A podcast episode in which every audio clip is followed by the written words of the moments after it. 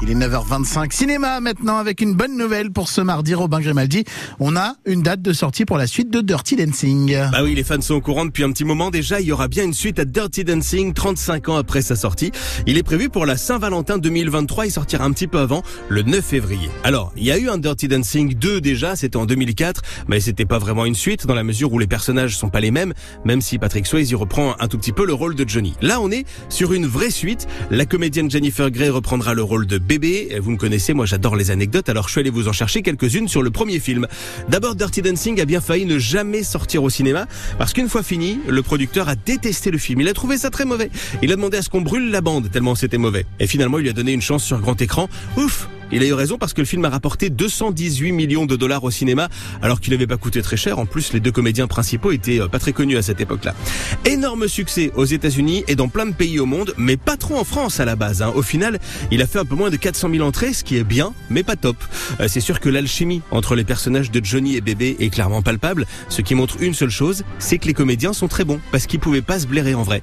Euh, Jennifer Grey était trop émotive, et ça, ça saoulait très fort Patrick Swayze. D'ailleurs, vous voyez la scène par exemple où on s'entraînant à danser, il lui chatouille les aisselles sans faire exprès. Elle, elle rigole et lui, ça l'énerve. Eh ben, c'est pas une scène. C'était pas dans le script, ça. C'est vraiment ce qui s'est passé. C'est des vraies émotions que vous voyez.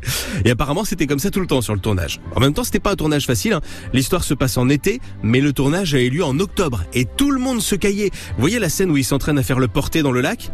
Eh ben, il faisait super froid. Voilà. Et si on voit jamais les personnages de trop près, c'est pour pas qu'on voit leur chair de poule et leurs lèvres qui étaient bleues à cause du froid. Et puis, si je vous parle de la réplique culte du film, vous pensez forcément on ne laisse pas bébé dans un coin. Suis-moi.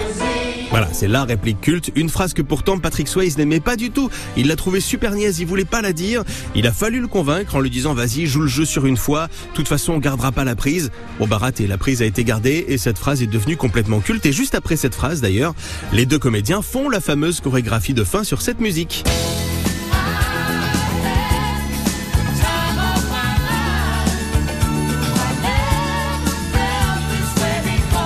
The Time of My Life, Bill Medley, Jennifer Warnes.